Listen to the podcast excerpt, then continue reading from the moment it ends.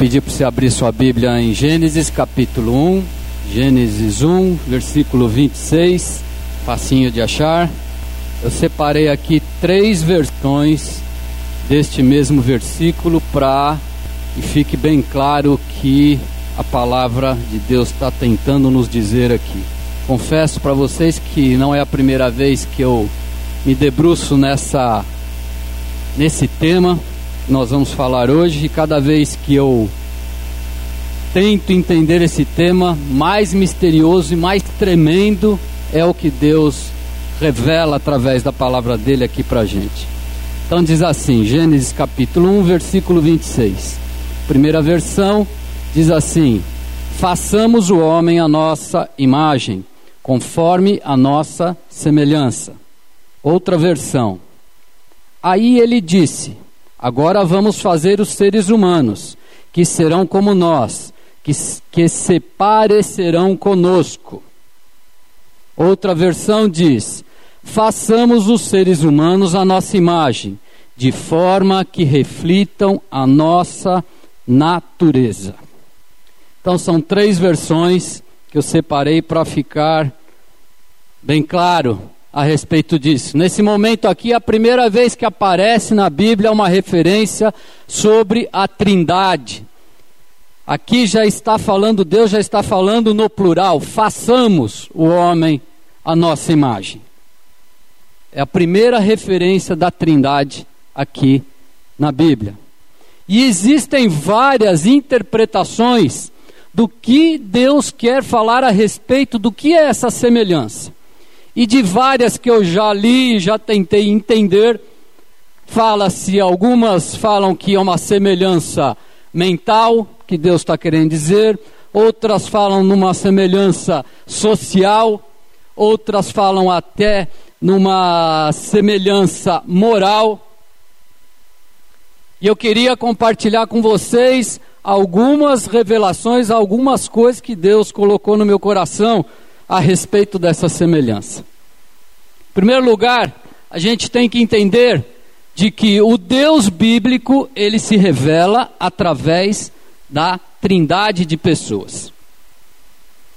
Nós temos o Deus Pai, Deus Filho e Deus Espírito Santo. São três em um. E por que disso? Existe uma analogia, é isso que eu queria compartilhar com você a respeito disso. São três porque eles se manifestam de maneiras distintas, três pessoas se manifestando de maneiras distintas, mas que vivem em um relacionamento de comunhão tão grande, tão grande, que eles se fundem em um só. Não sei se vocês lembram, mas na minha época de jardim da infância, faz pouco tempo atrás, a gente ficava pegando aquelas massinhas coloridas ou guache, né, aquela tinta, e misturava uma com a outra, ia misturando, misturando, e aquilo ali, cada vez que você mais misturava, e aquilo ia revelando uma outra cor.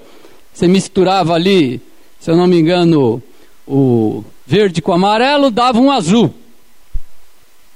Alguém lembra dessa época? Vocês tinham massinha na época de vocês ou não? Não? Você lembra disso, Vadinho? Só nós?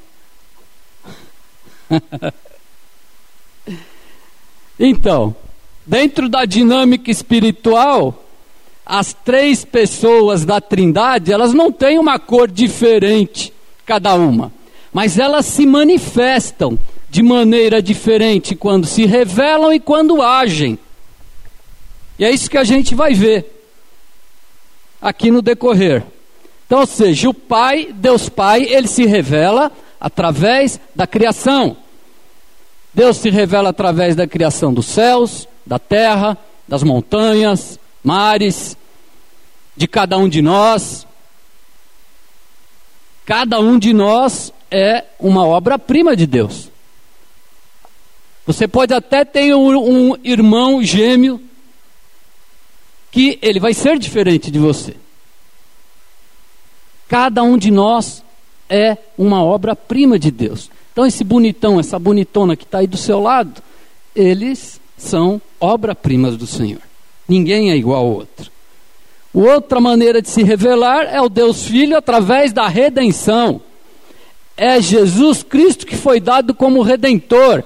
É aquele que foi usado, foi dado como resgatador, como penhor, para pagar a dívida que nós contraímos ali, quando do pecado de Adão e Eva, quando nós herdamos essa natureza pecaminosa. Então, é o Filho, através da sua redenção, que ele se revela. O Deus Espírito Santo se revela através da santificação. O Espírito Santo é, é, aquele que nos convence do pecado, é aquele que vai transformando nossas vidas, é aquele que vai santificando o nosso coração. É o Espírito Santo que é responsável pela nossa transformação. E a transformação é a marca registrada de Jesus na vida de cada crente. Se você não teve a sua vida transformada quando teve um encontro com Jesus, você tem que rever se realmente você entregou seu coração verdadeiramente para Deus. Porque é impossível ter um encontro com Jesus e continuar sendo a mesma pessoa que você era. É impossível. Então, a santificação é onde o Espírito Santo se revela, se manifesta. E eu gosto sempre de falar, principalmente para a moçada, de que santidade é um benefício para a nossa vida. É um benefício para a nossa vida. Porque a santidade, ela nos livra de muitas roubadas, de muita encrenca. Que a santidade vai nos dando limitadores do pecado e do erro, nos livrando assim de muitas confusões que a gente vai se metendo. E tem outros aspectos também, que são a revelação da Trindade no plano da salvação. Eu vou pedir para você a sua Bíblia lá em Efésios, capítulo 1. Efésios, capítulo 1.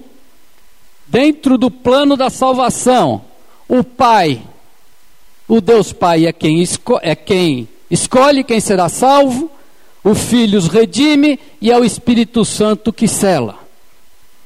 E a gente vai ver isso aqui na Bíblia, Efésios capítulo 1, no versículo 3. Desculpe, Efésios 1, capítulo 3, não, versículo 3. Efésios 1, versículo 3. Diz assim: Antes da criação do mundo, Deus já nos havia escolhido para sermos dele, por meio da nossa união com Cristo, a fim de pertencermos somente a Deus e nos apresentarmos diante dele sem culpa. Deus é que nos escolhe, nos escolhe. Quem será salvo? Isso é algo misterioso, que é essa tal de predestinação. No versículo 7, diz assim: pois pela morte de Cristo na cruz nós somos libertados libertados da nossa dívida. Libertados, isto é, os nossos pecados são perdoados. Então, é através do Filho que somos redimidos. E lá no versículo 13, Efésios capítulo 1, versículo 13, a nova tradução da linguagem de hoje diz assim: a mesma coisa aconteceu também com vocês, quando ouviram a verdadeira mensagem, a boa notícia que trouxe para vocês a salvação. Vocês creram em Cristo. E Deus pôs em vocês a sua marca, o selou, marca de proprietário, quando lhes deu o Espírito Santo que ele havia prometido. Então, dentro do plano da salvação, o Deus Pai, ele escolhe, o Filho nos redime e o Espírito Santo nos cela. Cada um se revela de uma maneira diferente no plano da salvação. Agora, outro aspecto que é tremendo e que talvez nós nunca entendamos ou entenderemos é o amor e a relação de comunhão tão grande que existe entre as três pessoas da Trindade. Eles são um só Deus, uno. É um três em um, melhor que existe no mercado. é, o três, é um triuno, Deus triuno. Não existe pessoas mais juntas e misturadas do que a Trindade. Abre tua Bíblia lá em Mateus capítulo 27. Mateus 27, 17. A gente vai ver que nenhum age independente do outro, dentro da dinâmica da Trindade. Mateus 27, 17. Diz assim: Todas as coisas me foram entregues por meu Pai, e ninguém conhece o Filho senão o Pai. E ninguém conhece o Pai senão o Filho, e aquele a quem o Filho o quiser revelar. Não é esse? Então eu anotei errado a passagem, mas a passagem está certa, a referência está errada. Então depois alguém me ajuda aí, se não for nesse. Mas então eu vou reler para que fique claro. Depois eu acho a referência correta dessa passagem. Diz assim: Todas as coisas me foram entregues por meu Pai, e ninguém conhece o Filho, senão o Pai. E ninguém conhece o Pai, senão o Filho, e aquele a quem o Filho o quiser revelar. O que importa aqui é, de, é dizer de que essa declaração demonstra o quanto o pai é intrinsecamente relacionado com o filho. Essa declaração aqui revela que não há conhecimento do filho sem a participação do pai. Não há revelação do pai sem a revelação do filho. A Bíblia afirma aqui de que ninguém conhece o Pai senão através de Jesus Cristo. Ninguém conhece o Pai senão através de Jesus Cristo. Ninguém vem ao Filho se o Pai não enviar. E aquele quem o Pai enviar, ninguém pode tirar do Filho. E a gente vai vendo que tremendo que é essa relação e essa dependência de uma pessoa da Trindade e da outra. A gente vê também que o Espírito é o mesmo espírito do Pai e é o mesmo espírito do Filho. Se eu não errei aqui a passagem novamente, a referência em Atos capítulo 16, versículo 7, ali Paulo está junto com Timóteo pregando pela, pela Ásia, e no versículo 7 diz assim: Quando chegaram perto do distrito de Mísia, tentaram ir para a província de Bitínia e o Espírito de Jesus não os deixou. Tá certo essa? Segundo Coríntios, capítulo 3, versículo 17. Segundo Coríntios, capítulo 3, versículo 17. Diz assim: Ora, o Senhor é o Espírito, e onde o Espírito do Senhor está, aí há liberdade. O Senhor é o Espírito e o Espírito é o Senhor. Eles se confundem, eles se fundem. A gente não pode falar de uma pessoa sem falar das outras duas. É incrível. A gente percebe que, na verdade, todas as experiências que a gente vai tendo com Deus, nós temos é com a Trindade, não é só com uma das pessoas. Quando a gente se converte, é Deus que nos escolhe, é o Espírito Santo que nos convence do pecado e é o Filho que nos redime. Quando a gente ora a Deus, a nossa oração passa através de Jesus, por isso que foi dito aqui a questão por que, que a gente ora em nome de Jesus, a Bíblia nos orienta a isso. Então, nossa oração chega ao Pai através do nome de Jesus, mas pelo poder do Espírito Santo. Então, toda vez que você ora, você está orando e toda a Trindade está participando disso. Que coisa mais tremenda isso. Que coisa mais tremenda. Não sei se vocês já pensaram a respeito disso, mas eu acho algo tremendo.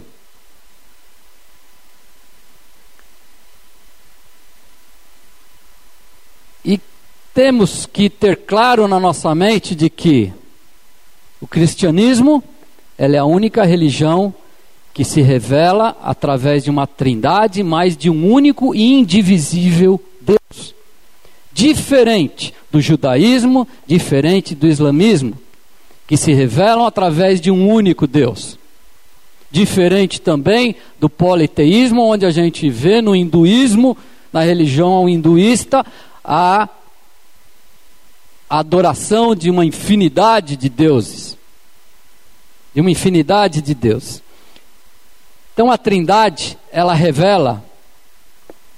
Wellington falou aqui de estudar sobre o caráter de Deus, ficar estudando. Eu acho que isso é, é, é, é algo tão profundo e tanta coisa que Deus pode revelar através do caráter dele, que é algo tremendo. E eu entendo aqui que a Trindade, ela revela essencialmente o caráter pessoal e relacional de Deus. Trindade revela o caráter pessoal e relacional de Deus. Ele se revela, a Trindade se revela como um ser em comunhão. O nosso Deus, a natureza dele é uma comunidade. Deus vive em comunidade. E Ele nos fez a sua imagem, para que nós vivamos em comunhão com Ele e com o próximo.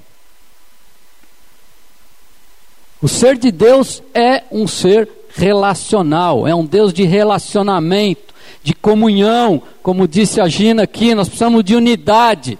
Traduzindo isso, é comunhão. É comunhão que a igreja precisa. É comunhão. É impossível, é impossível falarmos da natureza de Deus sem falarmos de comunhão, sem entendermos esse conceito de comunhão. E esse conceito e esse amor que existe entre a Trindade aqui, ela se dá entre três pessoas. E eu sempre me perguntei por que três? Por que não duas? E por que não uma? Outro trem difícil de entender. Mas tem algumas coisas que eu queria compartilhar com vocês. Em primeiro lugar, só pode existir amor, para a gente começar a entender essa natureza. Só pode existir amor entre duas pessoas da mesma natureza. Só pode existir amor entre pessoas da mesma natureza. Da mesma natureza. Eu sei que você pode amar o seu cachorrinho, mas me perdoe, não é o mesmo amor que você deve sentir pelo teu marido, pelo teu filho, pelo teu irmão. Você pode se afeiçoar bastante a ele, mas só é possível existir verdadeiro amor entre pessoas da mesma natureza. O Deus unitário, Alá, ele não sabe o que é isso, porque ele vive solitário. Ele vive solitário, ele não consegue ter comunhão, porque ele não tem ninguém da mesma natureza dele para que ele compartilhe esse amor. Ele não sabe o que é comunhão, ele não conhece a natureza humana. Da mesma maneira, Yahvé, o Deus bíblico, no conceito do judaísmo, no conceito deles, é um Deus inatingível. É um Deus que não sabe o que é comunhão, Deus que não sabe o que é viver em comunidade. Agora, o Deus bíblico que nós conhecemos, não. Esse sabe o que é comunhão. E por que três e não duas? Por que três pessoas e não duas? O que Deus colocou no meu coração a respeito disso é de que três de vez, duas, para evitar a desarmonia e o egoísmo que pode existir numa relação, numa relação entre duas pessoas. Entre duas pessoas pode existir desarmonia e egoísmo. Só o nosso Deus, só o nosso Deus sabe o que é comunhão. Só o nosso Deus sabe o que é amar outros da mesma natureza.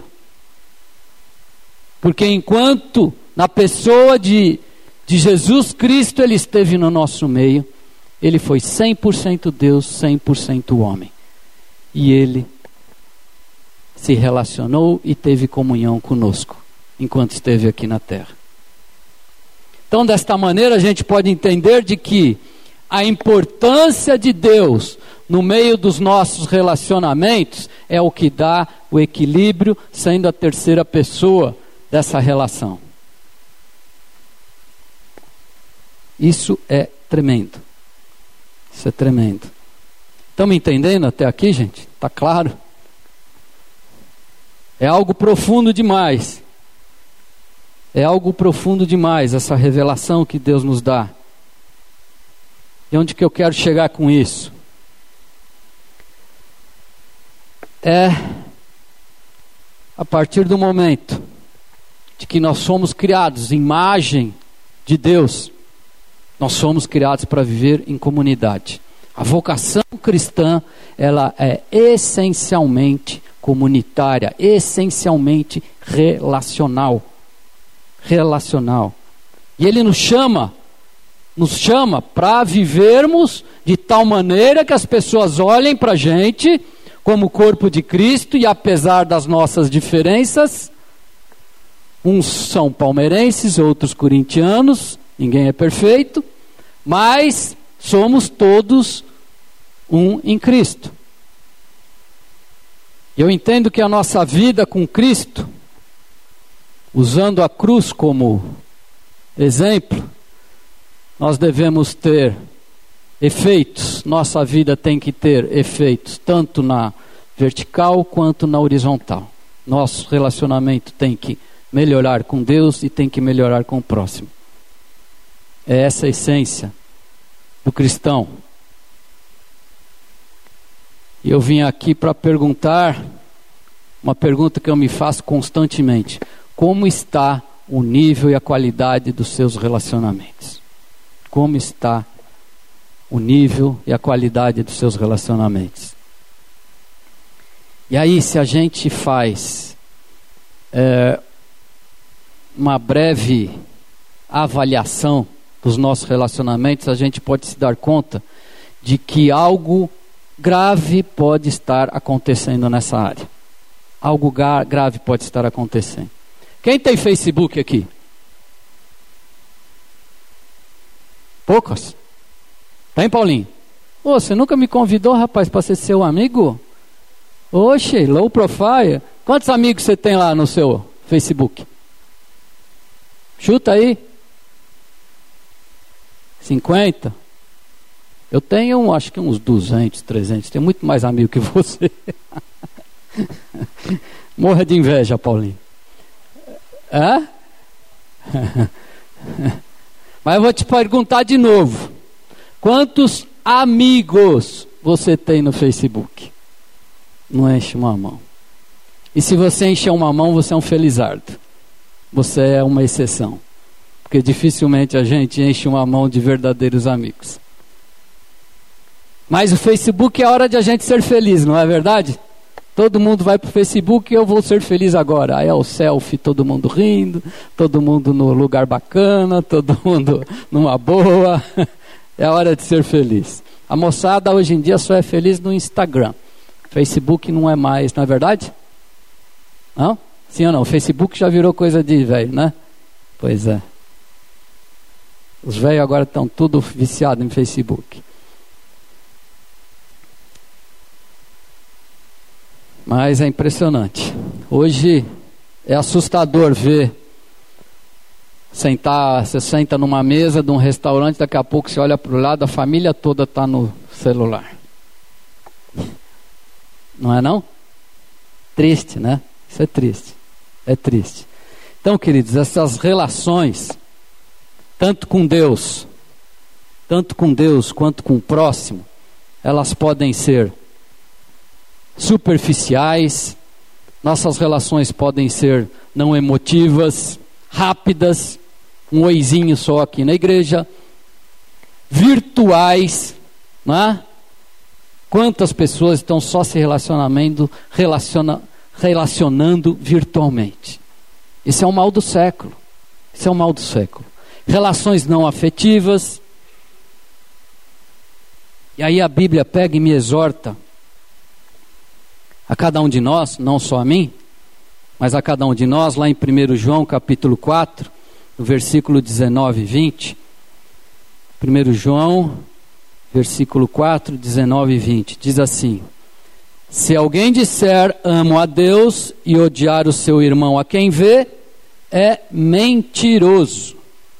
Pois aquele que não ama seu irmão a quem vê, não pode amar aquele que não vê. Então a gente não pode falar que nós temos comunhão com Deus e nós não temos comunhão na igreja com os irmãos. Deus nos chama de mentiroso. Mas, como que esse cristianismo que nós vivemos, ele pode ser incrementado, ele pode ser melhorado? Semeando relacionamentos íntimos. Simples assim. E eu não estou falando de sexo, nem mensagem inbox. Estou falando de relacionamentos que você vai fundo, conhece o coração do outro, cara a cara, olho no olho.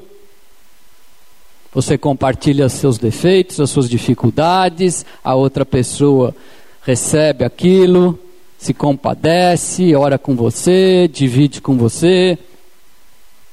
É desses relacionamentos que eu estou falando. E ele pode acontecer em qualquer tipo de relacionamento entre pais e filhos, filhos e pais, casais, namorados, amigos, irmãos. Qualquer natureza de relacionamento a gente deve buscar esses relacionamentos íntimos. Agora tem um senão que pouquíssimas pessoas vão fundo numa relação. Por que será disso? Quem se arrisca aí a dar um palpite? Um palpite. Por que será que as pessoas têm medo, não é? Vão fundo, aliás, de ir fundo no relacionamento. Oi? Medo de ser traído? Também, aquele que você conta um segredo e aí só fica entre ele e a torcida do Corinthians. Não. É, é por aí, é por aí.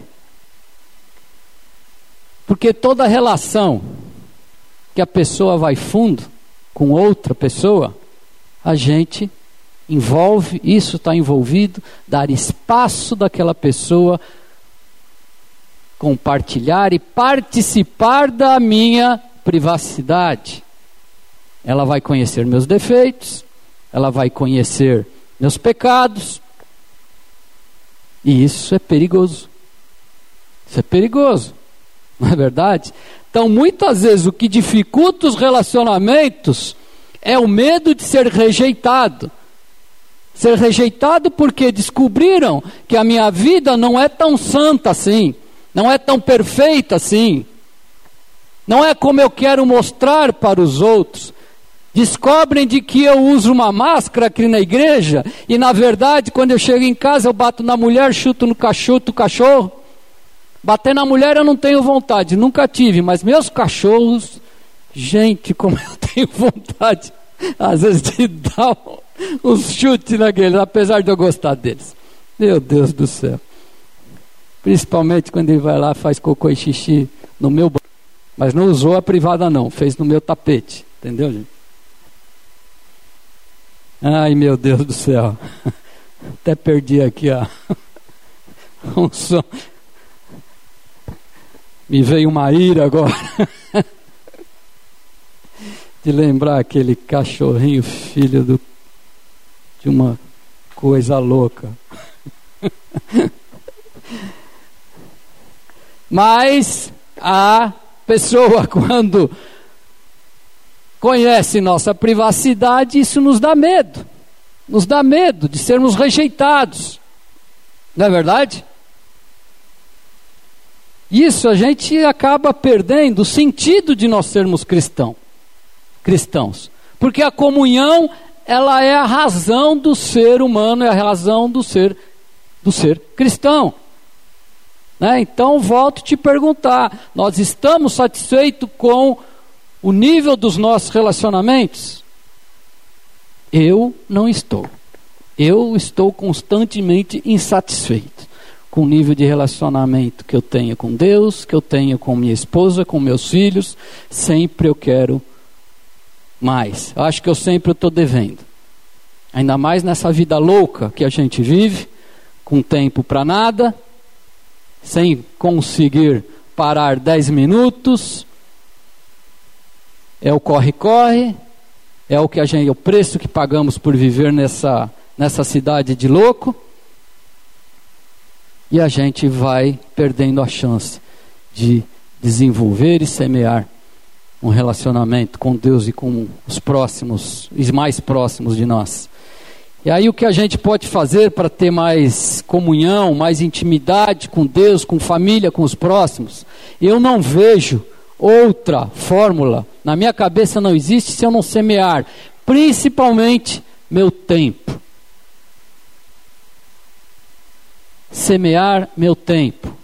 Meu tempo é precioso, é precioso para cada um de nós. Nós corremos atrás do tempo contra o relógio. Parece que o dia às vezes deveria ter 48 horas e não 24, porque não dá tempo de fazer tudo. É impossível nós não semearmos o tempo, dedicação, estar juntos, olhando olho no olho, compartilhando nossa vida. Isso requer disciplina. Muitas vezes requer disciplina, porque é só nós que podemos determinar que nós vamos parar determinada hora, tal horário, para ter nosso tempo com Deus, ou ter nosso tempo com a nossa esposa, nossos filhos, nossos amigos. Só depende da gente. Só depende da gente. Só depende da gente. E a semeadura, queridos, ela é livre.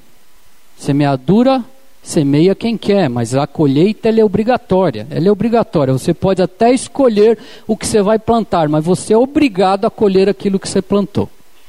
Você é obrigado a colher. E uma das maneiras, uma das maneiras do diabo se manifestar nas nossas vidas é a é na superficialidade dos nossos relacionamentos. Uma das maneiras do diabo se manifestar nas nossas vidas é na superficialidade dos nossos relacionamentos. Porque quando há superficialidade, não há uma comunhão verdadeira. Já começa por aí. Na superficialidade, muitas vezes usamos máscaras para passar aquilo que não somos. Não há o compartilhar, não há intimidade. E aí o diabo deita e rola, colocando caraminholas na cabeça de cada um. Queridos, o reino de Deus é um reino de relacionamentos. Você tem que sair daqui com isso, você vai dormir, você vai ter pesadelo com isso. Reino de Deus é um reino de relacionamentos e não um reino de tarefas. Se você acha que por estar na igreja de segunda a segunda, ocupado com 100% do seu tempo, fazendo as coisas para Deus, você está só fazendo tarefas. Você não está tendo o seu tempo de intimidade e de relacionamento com Deus.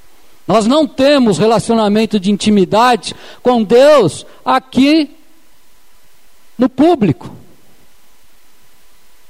A Bíblia diz: quando você for orar, fecha a porta do seu quarto e Deus que vem em secreto vai te abençoar em secreto. Não dá para ter intimidade no meio do povo. Não dá. Me parece que mesmo depois de muitos anos, muitos anos, convivendo com a igreja, muitos anos convivendo com a igreja, tem pessoas que não são capazes de conviver com o irmão. Convivem com o auditório, mas não convivem com uma pessoa sequer. Estamos entendendo isso? Tem um pastor amigo que ele falava que falou o seguinte uma vez. O valor da espiritualidade, da espiritualidade está no resultado não, aliás, está no resultado na vida de quem a cultiva. Quando quiser analisar a espiritualidade de um povo, não deve-se ir aos templos, mas deve-se ir às ruas. Porque no templo mede-se a religiosidade, mas a espiritualidade mede-se pela forma como as pessoas vivem.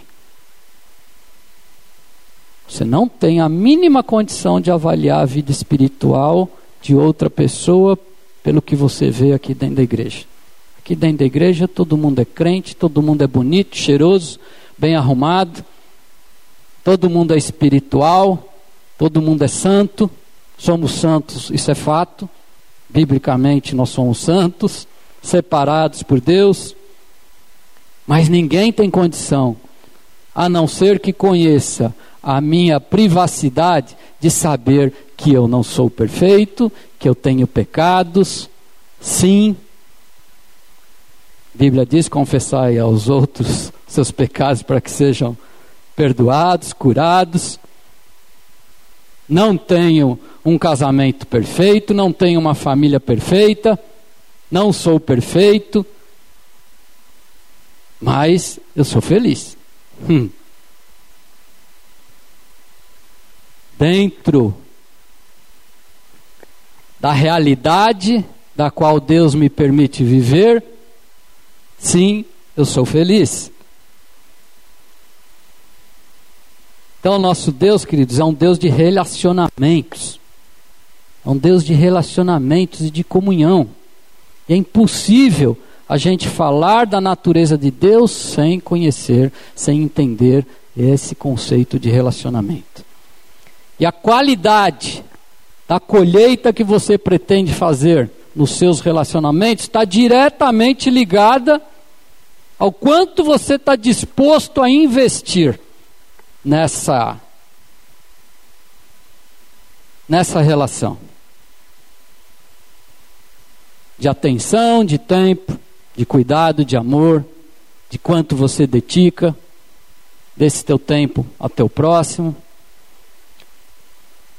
Eu já estou finalizando. Queria dizer para vocês que a única garantia, não é? A única garantia que nós temos que a gente pode ter certeza é de que até aqui nós já semeamos muitas sementes boas nas nossas vidas, mas muitas sementes ruins também. E muitas vezes essas sementes ruins que nós já semeamos, elas acontecem principalmente dentro da nossa casa, porque ali é onde mais eu relaxo e sou verdadeiramente eu. Então ali eu estou desarmado, eu não preciso ser o profissional, eu não preciso ser o crente na igreja, não é? E ali muitas vezes a gente lança palavras que magoam, que ferem, que fazem raízes de amargura. Numa discussão a gente fala, tem vontade às vezes de pegar a palavra, trazer de novo para dentro da boca. Aquela palavra vai, fere que nem faca no outro, e aquilo vai gerando uma amargura. Traumas vão sendo gerados dentro da família. Quantas vezes a gente já não se arrependeu disso? E normalmente são as famílias, nossas famílias, que são as mais prejudicadas por isso porque são eles que são os que acabam sendo o saco de pancada quando a gente tem o problema na empresa, discutimos com o chefe, com o subordinado, um cliente não pagou, ou qualquer coisa que o valha, a gente chega em casa e desconta, acaba descontando naqueles que menos têm culpa. Em Eclesiastes capítulo 3 diz que existe o tempo de semear, mas também existe o tempo de arrancar as sementes. Eu não sei se o tempo, seu tempo é de semear ou se é de arrancar essas sementes ruins. Se você ainda não se dispôs a semear do seu tempo, eu te convido sugiro a que você dê início, nunca é tarde, para começar, iniciar um relacionamento que foi perdido, foi quebrado, com seu pai, com sua mãe, com sua esposa, com seu marido, com seus filhos. Nunca é tarde. Deus pode restaurar, Deus pode consertar. Ele fez assim na minha vida e eu não sou mais especial que vocês. Sim, sou especial para Deus, mas não melhor que ninguém. Mas cada um de nós aqui somos especiais para Deus. E Deus pode trazer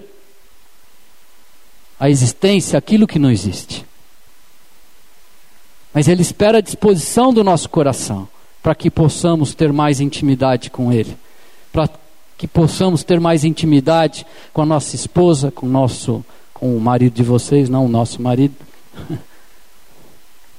com seu pai, com sua mãe, com seus filhos, aonde há a troca de de defeitos, explicitando as dificuldades, aquilo que tem atrapalhado o relacionamento. Você não pode deixar aquilo que o passado, no passado aconteceu, atrapalhar o teu presente, determinando o teu futuro. Deus espera a disposição do teu coração para que você o busque, e lance mão de muitas vezes do teu orgulho, de não buscar o outro para pedir perdão, para pedir para ser perdoado. Porque é só na intimidade das nossas relações e Deus agindo no meio delas que a gente vai poder realmente experimentar dessa natureza de comunhão que Deus nos criou a imagem deles. Fecha teus olhos, eu quero orar com você.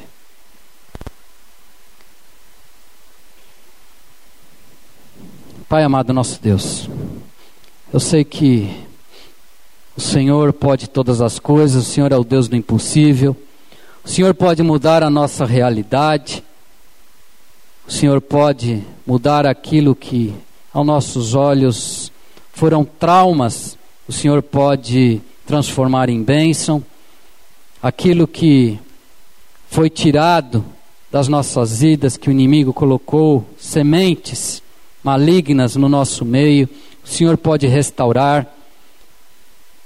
Que o Senhor nos ensine, Pai, através deste mistério, desse mistério, Deus, que é a Sua natureza de comunhão e de relacionamento entre o Senhor Deus Filhos e Deus Espírito Santo, que nós possamos aprender através do Senhor, através daquilo que o Senhor nos revela, através da sua semelhança, que possamos trazer isso para as nossas vidas e possamos colocar o cristianismo em prática na vida de cada um de nós. Ser conosco, trazendo cura, melhorando o nosso relacionamento contigo, no meio da nossa família, dos nossos irmãos e da tua igreja, Pai.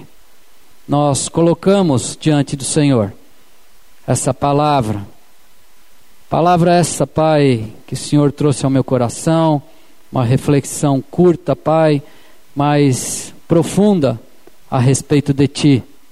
Que ela faça morada nos nossos corações e saiamos daqui, Senhor, cheio de vontade no nosso coração de buscar aqueles dos quais nós uma vez magoamos, uma vez rompemos, que o Senhor possa trazer perdão e cura, porque sabemos que se houver o teu agir no nosso coração, o Senhor pode todas as coisas. Em nome de Jesus que eu oro. Amém.